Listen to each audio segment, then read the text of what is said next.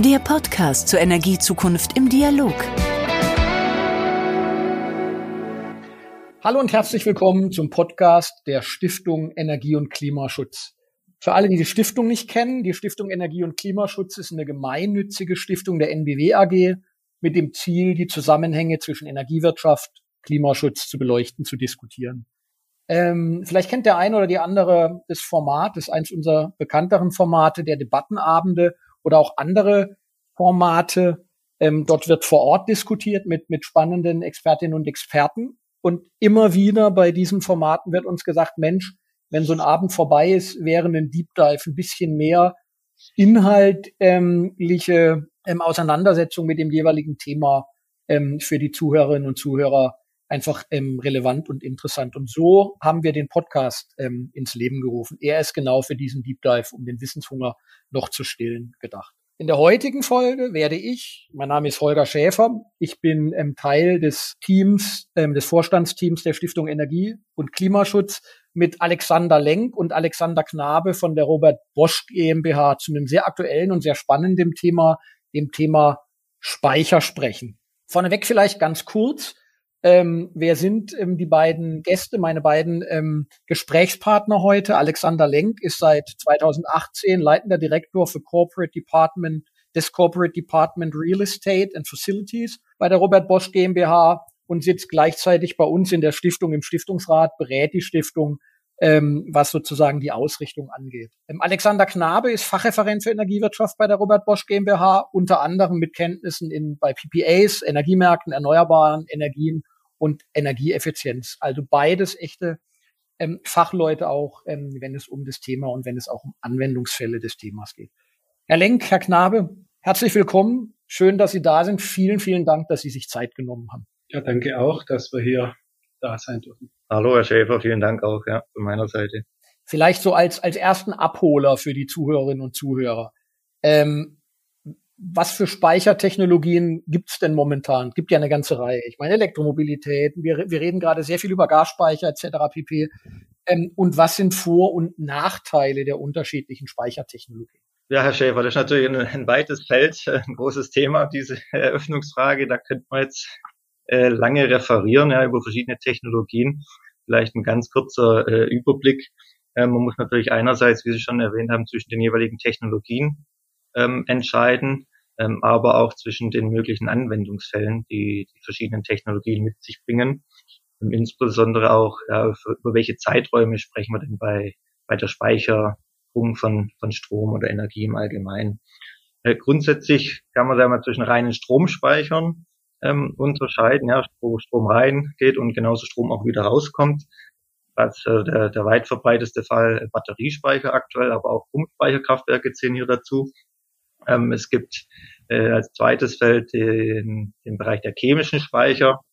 Alles, was unter dem Stichwort wir, Power to X äh, äh, subsumiert werden kann, unter anderem auch die Speicherung in, in Form von Wasserstoff oder anderen chemischen äh, Energieträgern. Ähm, und es gibt natürlich auch thermische Energiespeicher, Wärmespeicher, Kältespeicher und so weiter. Ähm, und ich denke, jede Technologie hat da gewisse Vor- und Nachteile. Und ich glaube, der Schwerpunkt heute sollte auch vor allem auf dem Bereich Batteriespeicher sein. Ich sag mal, die insbesondere durch eine, eine hohe Leistungsfähigkeit äh, sich auszeichnen, sprich, sie können schnell ihre Leistung hoch runterfahren, sind sehr flexibel einsetzbar ähm, und haben natürlich auch äh, entsprechend äh, einen hohen Wirkungsgrad. Ähm, äh, das, wenn Sie auch das Thema Nachteile ansprechen, ist natürlich hier bei reinen Batteriespeichern immer das Thema Speicherkapazität also wie viel Kilowattstunden, Megawattstunden oder, oder Gigawattstunden bekomme ich denn in solch einen Speicher rein? Und dann ist eben äh, beim Thema Batteriespeicher von den Anwendungen her natürlich auch viel aktuell äh, aus der Elektromobilität getrieben. Wir brauchen hier Batteriespeicher für unsere Fahrzeuge. Ähm, wir sehen viele Batteriespeicher als, als Heimspeicher in mit PV-Anlagen. Und wir äh, beobachten auch vermehrt einmal größere stationäre Batteriespeicher an Lagen, die äh, in Deutschland entstehen.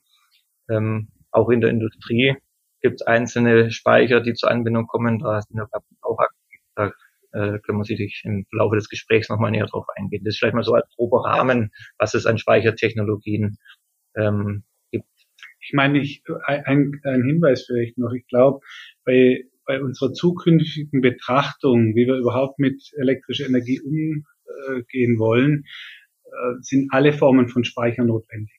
Ja, also die 50 äh, Hertz des Netzes, die ja die das Evangelium sind, äh, die gilt zu schützen und insofern alles, was da hilft, ähm, bringt uns dann Vorteile. Wie, wie würden Sie denn sehen? Also ich meine, ähm, wie soll ich sagen, Marktdurchdringung ist vielleicht nicht der richtige Begriff, aber ich meine, es gibt ja bei im industriellen Bereich, es gibt ja auch eine, eine Kooperation zwischen ENBW ähm, und Bosch, was, was den Kraftwerksbereich angeht, sozusagen mit, mit einer Kraftwerksbatterie. Ähm, aber es gibt natürlich auch immer mehr bei Privatkundinnen und Privatkunden dieses Thema Speicher im Keller ähm, sozusagen. Wie, wie, wie, wie ist denn da die Entwicklung, nur damit man sich ein Bild und natürlich Elektromobilität sind alles Batteriespeicher. Mhm. Mhm. Wie ist denn da der Hochlauf gewesen der der letzten Jahre? Da darf ich vielleicht da noch mal einen Schritt weiter vorne anfangen. Also der Bosch selber ist ja seit 2019 ähm, klimaneutral gestellt, was den Scope 1 und 2 angeht. Und da hatten wir für uns festgelegt, das Wichtigste ist Energieeffizienz, da brauchen wir gar nicht reden. Also die Energie, die nicht verbraucht wird, ist die beste. Dann haben wir natürlich angefangen, auch zu, als mit dem Partner von euch, äh, Green Energy, New Clean Power und so weiter, die Eigenversorgung an den Standorten so weit wie möglich äh, auf die Spitze zu treiben. Und äh, dann haben wir natürlich auch bestimmte Prozesse, die wir ähm, bisher auch nicht neutral stellen können. Also wenn äh, Mitarbeiter mit dem Flugzeug fliegen und da haben wir halt auch Programme aufgestellt, die für uns wirklich eine andere äh, Qualität haben. Also oberste Priorität war, dass nie irgendjemand kommen kann, sagen, ja, das ist Greenwashing, was ja im Großen und Ganzen passiert. Jeder hat auf seine Fahrzeuge stehen, ich bin CO2-neutral und so weiter. Wir meinen das aber wirklich ernst und haben auch äh, die ersten signifikanten Erfolge in der Energieeffizienz, weil wir einfach deutlich weniger bei wachsendem Geschäft brauchen. Äh, auch jetzt in der Gaskrise äh, kommen wir wirklich relativ gut durch, weil wir schon viel früher angefangen haben zu sagen, Gas kann ja gar nicht die Alternative sein, weil das jetzt kein wirklich äh, grünes Gas ist, bis auf Wasserstoff. Und der Bosch selber in seiner ganzen Geschäftsphilosophie äh, dieses Jahr am Anfang des Jahres auch bekannt gegeben, dass wir komplett massiv in Wasserstofftechnologien, in Erzeugung, in, ähm, in, in den Fahrzeugen, in äh, stationären Brennstoffzellen äh, was machen. Und dass wir in der Elektrifizierung, also gerade in dem größten Geschäftsbereich, den wir haben, im Automotive, aber auch im ähm, Thermotechnikbereich, uns auf ganz andere Wege machen. Also das ist nochmal wichtig, vielleicht das in, in die Gesamteinbettung zu sehen, äh, also zu vermeiden, dass man äh, oder dass man so wenig wie möglich mit Speichern auskommt und äh, den Energieverbrauch mal massiv nach unten bringt. Das wäre vielleicht nochmal vorher. Und jetzt kann man ja auf die Frage nochmal.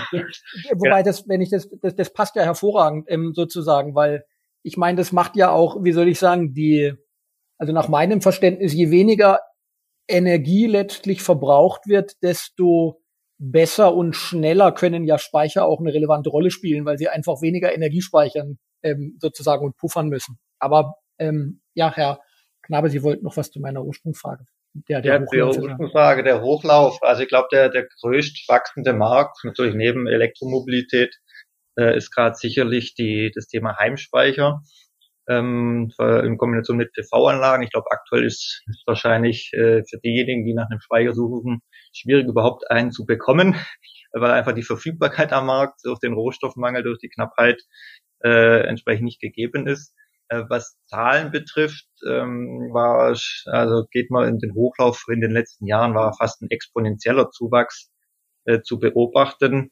Äh, aktuell laut äh, Zahlen, die, die äh, vom Fraunhofer veröffentlicht sind, ähm, geht man davon aus, dass wir in, Deutschland etwa eine halbe Million solcher Heimspeicher aktuell installiert haben. Ähm, jährlich kommen, sagen wir, so 100.000 äh, in, hinzu aktuell. Ähm, wie das jetzt in den nächsten Jahren weitergeht, äh, ist sicherlich spannend, weil natürlich jetzt äh, diejenigen, die eine PV-Anlage besitzen und äh, eine Einspeisung, Vergütung nach dem EEG bekommen, äh, wird es ja in den nächsten Jahren äh, diese Förderung nach und nach auslaufen. äh, nach 20 Jahren. Und dort wird natürlich dann die Attraktivität eines Speichers noch weiter zunehmen, ja, diesen Überschuss, den man hat, äh, zu puffern äh, und entsprechend den Eigenverbrauch im, im Privathaushalt zu erhöhen.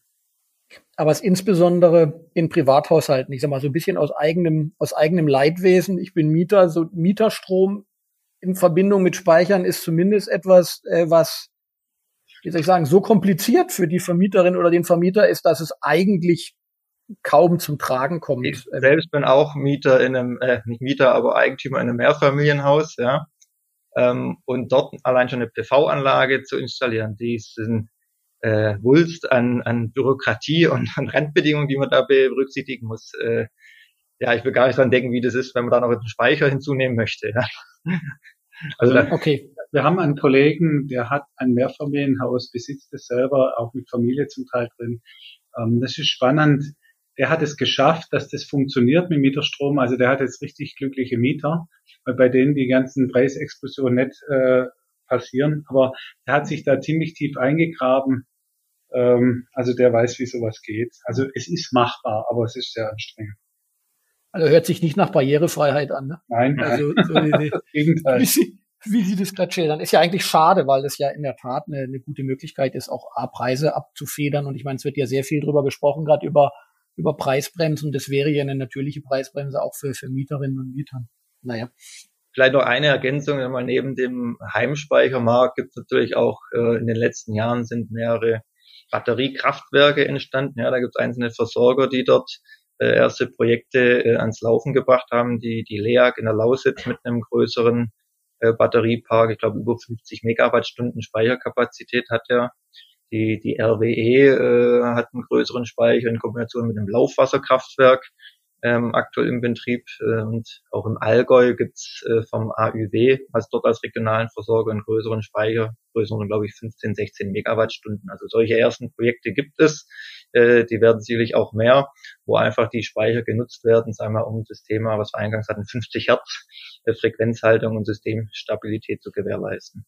Aber da geht's um Stabilitätsgewährleistung. Ich kann mich noch erinnern, ich hatte Diskussionen, die sind schon ein paar, paar äh, Jahre her, wo es, jetzt ging es um Netzausbau, ähm, wo immer wieder gesagt wurde, nee, eigentlich brauchen wir doch keinen Netzausbau, wir brauchen nicht die großen HGÜs, also war eher bei so Vor-Ort-Diskussionen, äh, lasst uns doch äh, lieber Speicher aufbauen und ähm, die Energie zwischenspeichern. Jetzt höre ich aber raus, ähm, dass das Thema Speicher nicht wirklich ähm, aus Ihrer Sicht, ich sag mal, Netzausbau komplett oder im größeren Umfang ersetzen kann. Oder habe ich das ähm, falsch also ausgehört? Das, hören Sie richtig raus. Ich will nicht sagen, dass da die Speicher komplett chancenlos sind. Die können sicherlich individuell der Netzausbau begrenzen. Ja, ähm, allerdings ist eben so, die Thema, gerade die Batteriespeicher, ähm, die können, sagen wir mal, nur stundenweise äh, Energiemengen puffern. Ja, sind eigentlich ganz klar für den Kurzfristbereich ähm, gedacht, um, um kurzfristige Schwankungen auszugleichen. Ähm, und auch beim Thema Netzstabilität oder generell Versorgungsstabilität äh, können Speicher einen Beitrag leisten, aber auch sagen wir, eine, eine starke Stromleitung äh, dient dazu, äh, ein Netz zu stabilisieren. Ja, von daher sind die äh, Diskussionen da aus meiner Meinung nach zu stark polarisiert. Es braucht, sage ich mal, einen gesunden Mix äh, aus, aus beiden Komponenten, die da in einem Versorgungssystem zu berücksichtigen sind da sind wir ja an einem Punkt, ähm, wie können wir Bestehendes, also wenn wir über Nachhaltigkeit im großen Sinne reden, wir reißen ja relativ gern schnell viele Dinge wieder runter, bauen es neu. Auch sowas gehört ja rein. Also der Energiesektor ist ja gar nicht der größte, der größte Problemfall, sondern das ist eigentlich die Bauindustrie, also das, was wir als Global Real Estate mit verursachen. Wir haben ja 50 bis 60 Prozent des gesamten Abfall Aufkommens äh, und was wir da machen, muss sich auch stark ändern. Und insofern gibt es ja ein gutes Beispiel in Speichertechnologien. Also jeder weiß, dass äh, Salzlösung dreimal so viel Energie äh, speichern kann als normales Wasser. Und insofern, äh, jeder kennt es, wir müssen es jetzt noch mal länger laufen lassen. Die Kohlekraftwerke oder auch Braunkohlekraftwerke, die eine teure Infrastruktur dran hängen haben und diese Kraftwerke einfach nur ähm, wegzuhauen, wäre falsch. Lasst uns einfach die Dampfturbine, die da ist, und die Infrastruktur nutzen, den überschüssigen ähm, Grünstrom, der ja an bestimmten Zeiten anfällt, in diese Salzspeicher, äh, das sind dann 600 Grad. Und da kann man dann auch wunderbar speichern, weil wir müssen ja, das eine sind die Kurzspeicher, wo wir äh, Lastspitzen wegkriegen. Das andere ist ja einfach die Thematik, ähm, dass man nachts halt auch eine bestimmte Energie braucht. Und da ja dann praktisch über die PV-Anlagen nichts kommt oder wenn mal Windstille ist. Wir hatten ja diesen Sommer so eine echt eine ganz heiße Situation, Niedrigwasser, ähm, Windstille, viel Sonne, ja. Also ich hatte noch nie erlebt, in Sylt kein einziges Windrad eine Woche lang gedreht. Wahnsinn. Nur, dass ich ähm, da geht es aber nicht um Wärmespeicher für Wärme, sondern es geht dann sozusagen, dass man Wärme einspeichert und dann die Dampfturbine genau. wieder antreibt und damit dann Strom erzeugt. Aber diese, diese Zwischenspeicher und diese 600 Grad, die können ja dann wieder den Wasserdampf erzeugen. Und ich nehme die ganze konventionelle ähm, Technologie, kann man sagen, die ist äh, hinüber, aber eigentlich ist ja alles da, wir haben es äh, finanziert und insofern wird es alles spannend. Also wir müssen unsere ganzen äh, Grips zusammennehmen und jede Chance, die sich bietet. Weil, sagen wir so, Deutschland hat im Gegensatz zu Norwegen halt nicht die Möglichkeit, so viel Wasserpumpspeicher äh, und so weiter zu bauen. Also insofern brauchen wir halt andere Möglichkeiten. Und deswegen sind die Netze trotzdem noch wichtig, weil wir ja immer balancieren müssen von A nach B und so weiter. Und jetzt ist Europa ja auch nicht so groß. Ich glaube, wir müssen auch ganz schnell diese Grenzen überwinden, ähm, äh, dass das mehr so ein Krit ist, wie wenn Europa ein, ja, ein Staat ist. Ja, das wäre, würde uns an vielem weiterhelfen. Ja, das merkt man ja im Moment auch gerade an vielen Ecken.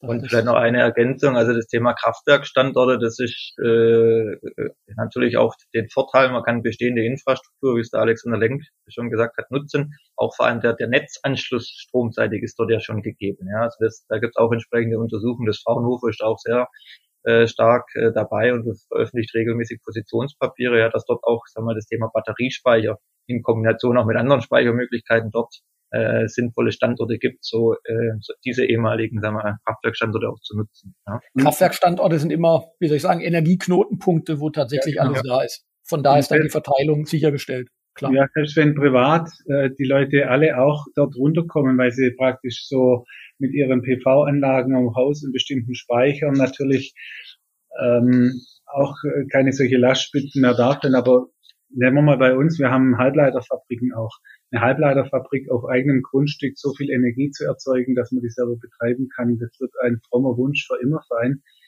Und insofern muss man ja auch äh, alles betrachten, ja. Ähm, wenn man alles betrachtet, welche, ich weiß nicht, kann man da eine, eine, kann man da eine zeitliche Perspektive geben? Weil bisher erlebe ich solche ähm, Speicher, Projekte, über die Sie gesprochen haben, ich sag mal, eher in so einer Pilotphase, bin aber wahrscheinlich auch nicht nah genug dran. Also natürlich, was wenn es um Haushaltsspeicher geht, Elektromobilität, das sind inzwischen alles Massenprodukte. Aber ich glaube, bei diesem, in diesem Kraftwerksumfeld ähm, ist, sind mir zumindest bisher noch keine größeren kommerziellen in in einer großen Zahl Projekte bekannt. Wie würden Sie denn sagen, was, was fehlt, was braucht es und was wäre so eine zeitliche Perspektive, damit, damit sowas ähm, realistisch eine, eine, eine Rolle spielen kann?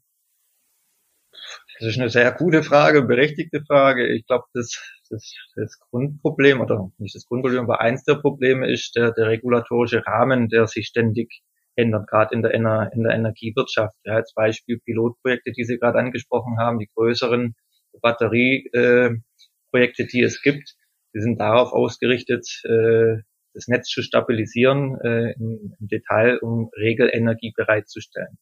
Der Regelenergiemarkt und auch die, die, die Preise, die es dort am Markt zu erzielen gibt, sind in den letzten Jahren, bevor diese jüngsten Preisvolatilitäten angefangen haben, kontinuierlich gefallen. Äh, dementsprechend war eine Wirtschaftlichkeit äh, schwierig, beziehungsweise kaum äh, zu realisieren. Aktuell sind dort auch die Preise wieder äh, ja, nicht explodiert, aber ebenso gestiegen ja, wie der allgemeine Markt.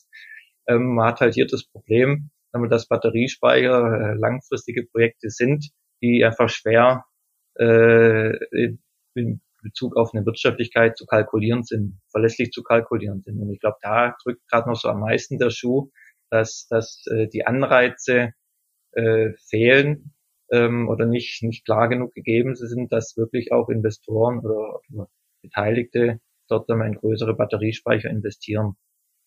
Also so eine Art Speicher-EEG oder sowas. Speicher-EEG wäre, inwieweit es gerade vermittelbar ist politisch, nochmal noch mal eine EEG einzuführen, ist schwierig. Aber ja, ist also äh, die, die Anwendungsfälle, da dass sie auch Speicher rechnen, da ist gerade doch der große Durchbruch noch nicht gegeben, gerade was größere Speicherprojekte betrifft. Da sind wir noch meiner Meinung nach eben in der Pilotphase bei, bei verschiedenen Anwendungsfällen. Also kommt das Ganze eher über den, den Privathaushalt, weil dort ist die Welle ja da, da rechnet sich es dort, ja. Dort dort ist es klar, dort ist es äh, verlässlich äh, oder klarer kalkulierbar, dort ist auch ein Mehrwert da für die Kunden. Ja, man kann dort auch, äh, einen, man hat einen wirtschaftlichen Vorteil davon. Wir als, als Industrieunternehmen äh, haben oder überlegen natürlich auch, wo könnten wir einen Speicher einsetzen, wo, wo ist das für uns wirtschaftlich äh, vorteilhaft. Wir haben jetzt als, als Bosch, wo wir wirklich einen Standort nutzen zum Spitzenlast reduzieren äh, und Lastverschiebung ähm, an einem Standort in Deutschland, wo sich ein Speicher rechnet. Ich sehe dort gerade aktuell noch keine an, weiteren Anwendungsmöglichkeiten. Ähm, hier wird sicherlich, sagen wir mal, die, die Regulatorik oder die Randbedingungen, wie es sich in den nächsten Jahren äh, möglicherweise weiterentwickelt, einen starken Einfluss haben. Ah, lohnt sich ein Speicher oder lohnt sich es eben nicht? Ja. Ein anderer Punkt ist, wie weit wir in ein, wir sind ja Unternehmer, äh, unternehmerisches Risiko Elektrolyseure. Der Bosch hat sich entschieden, also Wasserstofftechnologie bejahend. Ich habe es vorher gesagt, äh, Brennstoffzelle für LKWs, die haben schon Millionen von Kilometern autonom fahrende LKWs in China drauf, äh, laufen störungsfrei. Also da investieren wir auch, da bauen wir gerade ein großes Werk dafür, für die Brennstoffzellen-Stacks. Wir werden auch in Elektrolyseure, in die Technologie reingehen. Da sind wir nicht die Einzigen. Also insofern ähm, entsteht da gerade was, weil auf lange Perspektive wir ohne Wasserstoff das Ganze nicht sinnvoll machen können. Ja. Natürlich gibt es jetzt die Kritikpunkte, die sagen, ja, du tust doch gleich den Strom direkt verwerten und verwenden, aber wir werden von dem, was wir da an Industrialisierung haben und auch in anderen Dingen, wir müssen einfach auch puffern können, weil wir sind ja auch in Klimazonen unterwegs, wo das halt nicht einfach nur so eine, so eine Sonnenschein ist äh, das Nutzerverhalten ähm, passt sich auch und so schlimm dieser Konflikt gerade ist, der da zwischen Russland und den anderen herrscht. Ich glaube aber, dass das äh, ein Beschleuniger ist in, in den Thematiken. Und wenn man anschaut, ja, als ENBW kennt die EDF gut, als ehemalige Mutter. Im Prinzip haben die sich ja so runtergewirtschaftet, dass die jetzt sowieso auch äh, in eine neue Technologie und in die Zukunft gehen müssen denen bleibt nichts anderes übrig. Insofern muss man denen da helfen, eine Brücke zu bauen, dass sie ihre alten ähm, Technologien, die abgeschrieben sind, noch nutzen können. Aber ich bin mir ziemlich sicher, dass das, ähm, und die haben ziemlich viel Atlantik vor, der, äh, vor ihrem Ufer, ähm, dass die relativ schnell in Windkraft und in solche Dinge investieren werden. Und dann gibt's da mehr als genug Energie. Also die Frage ist ja nur, wann kommen wir an den Punkt? Irgendwann wird Energie wahrscheinlich so billig sein, dass das, was wir jetzt gerade diskutieren, jeder sich dann, äh, dann mal in 20 Jahren zurückerinnert und sagt, ach, das gab's auch mal. Und ähm, insofern, weil wir über Speicher hatten, ähm, über die Privathaushalte passiert viel. Ich glaube auch, dass das bei den Firmen jetzt passieren wird, dass die sich wieder auf die guten alten Abschaltstrategien, Vermeidungen von Spitzen und solche Dinge besinnen werden und dann halt auch äh, bestimmte Pufferverfahren bei sich einbauen. Weil es wird über den Markt ja auch gesteuert. Wenn wir, ich meine, jetzt haben wir das Thema Wirtschaftlichkeit damit quasi schon, ähm, schon gestreift an der Stelle. Ähm, was ich noch ähm, fragen wollte, ist, wenn man nach vorne schaut, ich meine, das eine ist ja immer Speicher, so wie sie jetzt sind, und das andere ist, ich meine, Bosch ist ein, ähm, ein, ein Unternehmen, das sehr viel in Innovation auch sozusagen rein ist. Haben Sie einen Blick darauf, was es denn für Sprünge geben kann in dieser Speichertechnologie, wo man dann sagt, na ja, da wird es Dinge passieren in x Jahren, die können wir uns heute gar nicht mehr vorstellen, sowohl was Kosten angeht, aber natürlich auch was Leistungsfähigkeit angeht. Ich habe dummerweise immer das Elektroauto im Kopf, weil das so ein Anwendungsfall ist, den, den jeder kennt. Also beim Thema Technologiesprünge, Batteriespeicher, ich meine, das wird ja immer diskutiert, Feststoffbatterie, dass das das nächste äh, Technolo oder der technologische Nachfolger der Lithium-Batterie sein wird. Ähm, wie schnell und äh, wie stark die dann auch kommt, bleibt jetzt mal abzuwarten. Da hieß es Mitte dieses Jahrzehnts, ja. Ähm, inwieweit äh, das realistisch ist, äh, kann ich von meiner Position aktuell nicht äh, einschätzen. Sonst, sagen wir, Speichertechnologien wird, sagen wir, natürlich viel, gerade was wir auch eben angesprochen haben im, beim Thema Wasserstoff, äh, kommen. Also das, das wird in den nächsten Jahren einen, einen, einen extremen Hochlauf geben, was äh, Kapazitäten von Elektrolyseuren betrifft und so weiter. Äh, parallel dazu muss natürlich auch die entsprechende Infrastruktur äh, aufgebaut werden. Und das wird sicherlich, sagen wir, spannend zu beobachten sein. Ja, können wir da Schritt halten, so wie wir jetzt, sagen wir, im, im Hauruck-Verfahren äh, Flüssiggasterminals äh, an der Küste ähm, hinbekommen, bekommen wir auch wirklich in den nächsten Jahren eine Wasserinfrastruktur aufgebaut. Gut, die Erneuerbaren sind da ja, damit steht und fällt ja letztlich, wenn du keine ausreichend erneuerbare Energieerzeugung hast, dann bringt dir natürlich, dann wird schwierig, ne? Sagen wir mal so. Nochmal den Schritt ja. zu den Batteriespeicher jetzt, also Feststoffzelle oder was ist. Wir haben ja in Ulm äh, ein weltweit Top-Institut, äh, das Helmholtz-Institut. Helmholtz, die äh, forschen ja gerade dran, weil das Lithium ist ja auch ein bisschen von der Gewinnung ein, ein Thema. Ja, also wenn man da in Chile die Hochebenen anschaut, was da passiert, ist sicher auch nicht ganz richtig. Und man merkt auch schon, dass dieser Rohstoff knapp wird. Äh, also diese Preissprünge, die da gerade da sind, das ist äh, enorm. Da haben auch die Autohersteller natürlich ein Riesenthema damit. Äh, die forschen ja gerade an Natrium oder Magnesium speichern und so weiter.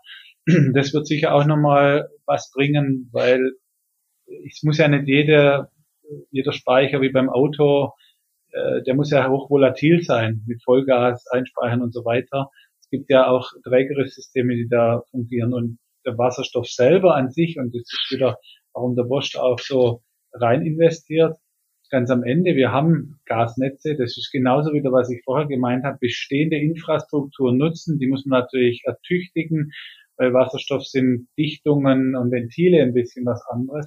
Aber das ist alles, ich glaube, das geringere Problem. Ähm, und insofern auf unseren Prüfständen und äh, was, was Thermotechnik betrifft, da läuft dieses, äh, diese Technologie schon.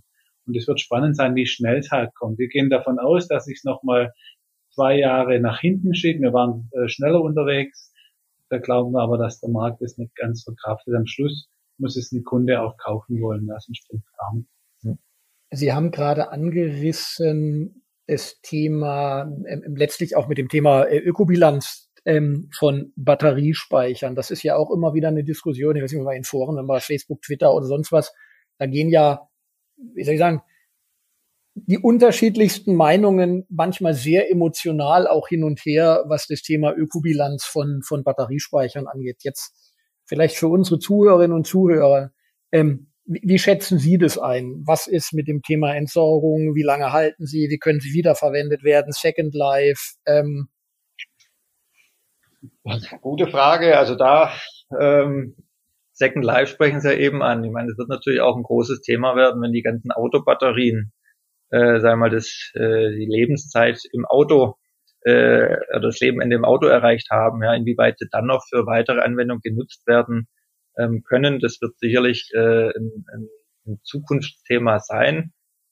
Ähm, wie das grundsätzlich äh, gelöst wird oder welcher Nutzen da auch äh, entsteht, ähm, wage ich jetzt noch keine Prognose abzugeben. Ja. Da gibt's ja, gibt's ja ein paar prominente Beispiele. Audi und Porsche haben das ja gemacht. Die haben jetzt auch so äh, Ladestationen an der Autobahn entlang gemacht. Das sind so ein bisschen Luxustempel. Da kann man dann was Schönes trinken. Und da nutzen sie ja aus den Autos äh, in den Second Life die, die ähm, Batterien. Aber äh, letztendlich da hat der Bosch jetzt vielleicht auch schon angefangen, einen anderen Weg zu gehen. Ich habe vorher vom Scope 1 und 2 in der Neutralstellung gesprochen. Vielleicht nur für alle Scope 1, 2, das ist immer in Bezug auf diese SBTI-Initiative, weil ich weiß nicht, ob jeder genau. ähm, das Thema kennt. Ja, und äh, jetzt gibt es einen Scope 3, der ja dann praktisch die Produkte, die äh, diese ganze Logistikkette mit einschließt. Und äh, da wird es sehr spannend, weil ähm, zu sagen, ich mache eine Batterie, die alle Probleme mit sich bringt. Dann gibt es vielleicht ein Second Life, aber irgendwann gibt es auch dort Reststoffe und wir müssen gucken, dass wir komplett in Zirkularität wieder kommen. Das heißt also, wir fangen an, im Scope 3 jedes Produkt, das wir haben, komplett nochmal neu anzuschauen. Es geht auch vom Design sicher anders. Also wie kann ich dieses Produkt äh, produzieren, dass es wirklich in eine 100% Zirkularität kommt. Weil am Ende, wenn zwei Prozent Reststoffe übrig bleiben, bringt man das auch nichts, weil es asymptotisch gegen unendlich geht. Und wir so nicht mit unseren Ressourcen umgehen können. Ich glaube, das ist ein ganz großer Punkt. Und insofern wird jede Technologie eine Rolle spielen, weil sie was Bestimmtes kann. Ähm, sie haben es vorher gesagt, naja, es kann aber auch sein, dass irgendeine neue Erfindung dann was irgendwann vom Acker schiebt. Ich mache mal ein Beispiel, ein ganz anderes es wird immer noch geritten. Ja, es ist nicht mehr das äh, Preferred äh, Fortbewegungsmittel, was es früher war, aber das Pferd ist ein Luxusartikel geworden. Das Segelboot war was ähnliches. Früher konnte ich nur mit Segelboot übers Meer schippern, aber es ist noch da. Und so werden vielleicht andere Technologien kommen, was verdrängen, aber ich glaube nicht, dass dann alles verschwindet. Also es muss aus einem großen Gesamten an jeder Stelle muss äh, jeder sich die Mühe geben, dort was zu machen und vor allem in dieses Second Life anders zu denken. Also ich habe das bei mir im Team eigentlich gesagt, bitte Self-Fulfilling Prophecy immer beachten, äh, benutzt dieses Wort Abfall nicht mehr. Wenn ihr was plant für die Zukunft, darf es keinen Abfall mehr geben. Das, was dann in der Zirkularität gedacht ist, das muss einfach auch kein Downcycling darf geben, sondern wir müssen gucken, wie wir das Zeug in unserem Kreis aufhalten. Und ich meine, ist ja noch nicht so lang her, als die Welt so komplett funktioniert hat. Also was wir in 300 Jahren hier kurz kaputt machen, man muss sich das vorstellen, wenn wir ein Jahr Energieverbrauch auf dieser Welt ist eine Million Jahre, was die Welt vor uns eingelagert hat an Energie. Das muss man sich einfach vor Augen führen. Also insofern, das ist fünf nach. Also und das Gleiche gilt für Zirkularität. Also irgendwas zu machen, was nur ein Second Life hat und danach Abfall ist, ist verboten. Ja, eigentlich braucht man ein unendliches Live, ne? Genau. Deswegen sind solche Sachen vielleicht zu überlegen, wenn mit Salzspeicher, mit anderen Materialien, die am Ende dann auch zu 100 Prozent wieder in die Einzelstoffe gelegt werden können. Wir haben hier für uns, weil wir die, das Headquarter gerade umbauen, äh, wir sind in ein Interimsgebäude äh, gegangen, das ist ein Zelt, so wie es jeder an einem Volksfest kennt. Ähm, wir haben alles, was wir da reingemacht haben, war Bestands Dinge und es gibt kein einziges gefügtes oder geklebtes Material. Also es gibt keinen geklebten Teppich mehr, sondern man kann alles Sortenreihen wieder auseinanderbauen, äh, in eine Zirkularität mit reingeben. Das war unser, das ist so ein Versuchsgebäude, wo wir auch neue Arbeitsformen ausprobieren. Und ähm, da sagen wir für uns, die einzige Konstante, die es gibt, ist die Veränderung. Alles, was da drin benutzt wird, und so müssen wir es auch für die Energie sehen, äh, unterliegt dieser Veränderung. Also müssen wir maximale Variabilität einbauen und absolut keine Reststoffe. Wie haben Sie mir in Teilen vielleicht schon meine vorletzte Frage beantwortet. Ähm, und zwar, es ist die, die, die, die, die Frage nach der guten Speicherfee, wenn es die denn gäbe. ähm, und sie, äh, normalerweise machen wir drei Wünsche, machen wir nur einen Wunsch und sie einen Wunsch, jeder einen Wunsch frei hätte. Welche Wünsche wären das denn? Bei Speicher die sollten was mit Speichern zu tun haben. Bei Speicher denke ich gerade eher noch an Gasspeicher, aber das ist ein anderes Thema. Ja. Ich glaube, den Wunsch haben wir alle, dass man nächst, ja. über die nächsten Winter, äh, durch die nächsten beiden Winter kommen, die nächsten beiden Heizperioden. Ich denke beim Thema ähm, Speicher, ähm, wo gerade der Schwerpunkt, wie gesagt, die Batterien sind und sagen wir, die, die Wertschöpfung ganz woanders in der Welt passiert, ja, in Asien, sollten wir, oder wäre mein Wunsch, dass beim Thema Wasserstoff, dass da der Standort Deutschland äh, die Technik und auch die Wertschöpfung hier oder wir das hier in Europa grundsätzlich behalten. Ja, das, das sollten wir jetzt nicht anderen äh, das Feld überlassen, wie es, in, wie es beim Thema PV oder Batteriespeicher passiert ist. Also wenn ich noch was wünschen dürfte, dann wäre das so, dass wir als Europa gemeinsam diese Krise als Chance nutzen, ähm, jetzt einen Riesenschritt machen und sagen, komm, lass das Alte hinter uns und jetzt massiv reingehen ähm, und praktisch von der grünen Erzeugung, also das als ein Gesamtsystem begreifen und gegenseitig ja dann auch Speicher zueinander sind. Also da ist je mehr, das ist wie bei Liebe, je mehr man Liebe weitergibt, umso mehr wird's auch am Ende. Und das würde ich mir wünschen. Und dann kommen die Technologien, die dafür notwendig sind. Nehmen wir doch einfach unsere äh, Gasnetze, das sind doch schon die größten Speicher, die wir haben. Jetzt müssen wir nur gucken, wie wir da hinkommen, dass wir das regenerativ möglichst schnell hinkommen. Und ich glaube, man macht keinen Fehler, indem man PV und Windkraft jetzt einfach äh, massiv ausbaut. Das Schöne ist ja, dass Geld sich ja immer den Sinn, äh, einen sinnvollen Weg äh, sucht. Also die Leute, die Geld haben, die investieren das ja nicht mehr in irgendwelche alte Technologien. Also insofern, wenn da diese Diskussion mit äh, Atomstrom, da kann man sich ja nur an den Kopf langen. Ja, also es macht keinen Sinn. Erstens mal zu teuer. Äh, eine Diskussionssache, die man gar nie in, ins Feld geführt hat. Man sieht ja, wie so ein Aggressor auch bestimmte Infrastrukturen angreifen kann. Und je diverser wir sind und weiter verteilt, was wir dann noch machen. An jedes Windrad kann er keine Bombe legen. Aber an ein Atomkraftwerk, da kann ich auch mal mit einer Rakete reinschießen. Also insofern auch das sollte man bedenken. Ähm, wir werden damit sicherer, reversibler, resilienter. Wir werden auch glücklicher, weil wir dann kollaborieren über Grenzen hinweg und gemeinsam an einem gleichen Ziel, einer grünen Zukunft arbeiten. Das würde ich mir wünschen. Und da sind dann Speicher natürlich ein Teil. Das waren, wie soll ich sagen, schöne Wünsche um das mal, um ja. das mal so zu sagen. Schönes Gesamtbild. Ja, also wirklich in der Tat. Ähm, jetzt ist leider der der Podcast, ich meine, der ist ähm, wie im Fluge, zumindest für mich, ähm, vergangen, neigt sich jetzt dem Ende entgegen. Ähm, vielleicht noch eine, ein letztes, keine Frage. Das ist eher ein Lesetipp, den wir immer unseren Zuhörerinnen und Zuhörern ähm, sozusagen noch mit auf den Weg geben. Zum Thema oder auch nicht zum Thema. Also wir hatten schon thematische Lesetipps oder auch einfach nur Belletristik, was gerade irgendjemanden interessiert hat? Lesetipp. Ähm, ja, mir fällt was ein. Also es gibt, vielleicht machst du zuerst, äh, ich, ich gucke gerade nach, und dass ich ganz präzise sage. Äh, vom Gerald Hüther gibt es ein neues Buch, wie wir uns zu Tode informieren können. Also Moment, ich gucke gerade. Tja, tut das Ding hier nicht? Hast du noch eine Idee gleich? Also ich habe neulich im privaten Bereich den Lesetipp bekommen, äh, äh, das äh, Buch Blackout.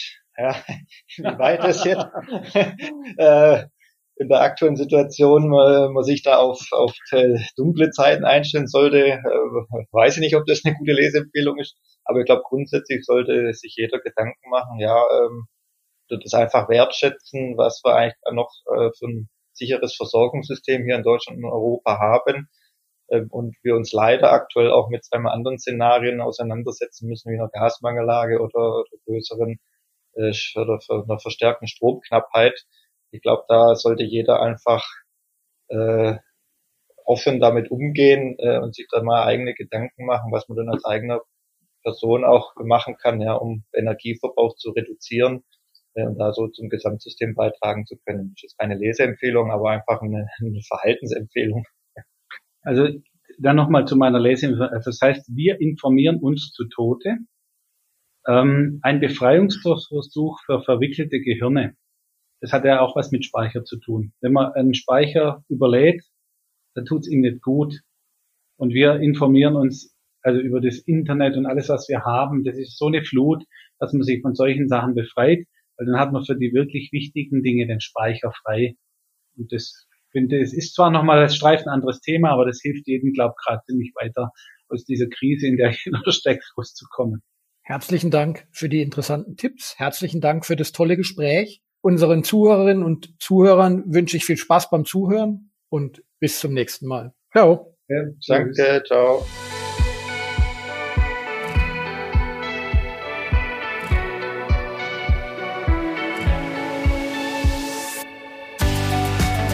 Das war das Podcast-Gespräch zur Energiezukunft im Dialog.